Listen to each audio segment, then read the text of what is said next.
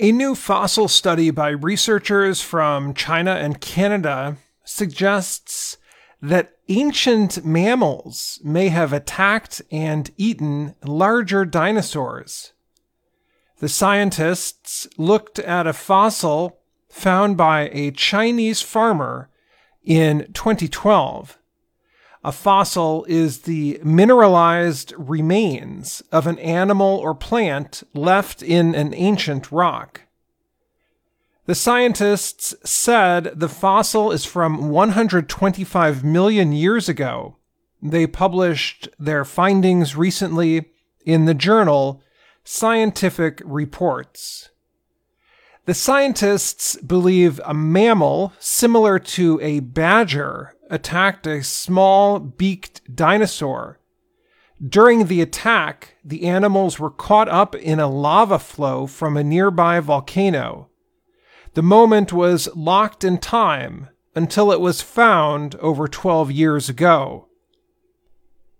Researchers call the place where the fossil was found China's Pompeii. Pompeii was a city in Italy that was caught in a volcanic eruption about 2,000 years ago. Ash covered the city and preserved moments from daily life researchers discovered the ruins of the city about 500 years ago. In the past, dinosaur researchers believed small scavenging mammals might have eaten dead dinosaurs. However, they were not sure that mammals attacked living dinosaurs. Jordan Mallon is a paleobiologist at the Canadian Museum of Nature in Ottawa, Ontario. He was one of the study's writers.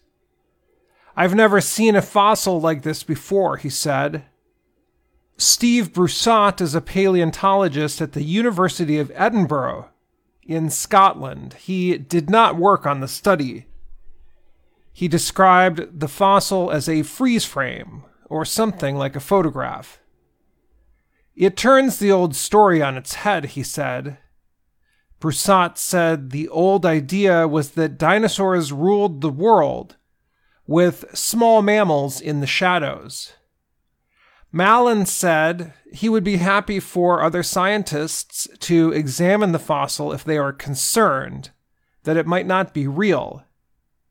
He described the mammal as about the size of a house cat he said the dinosaur was about the size of an average dog.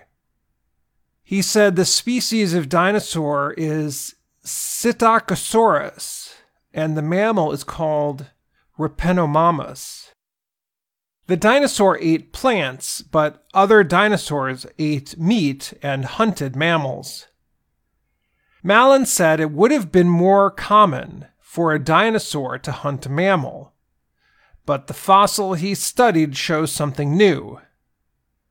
We now know that the mammals were able to fight back, at least at times, he said.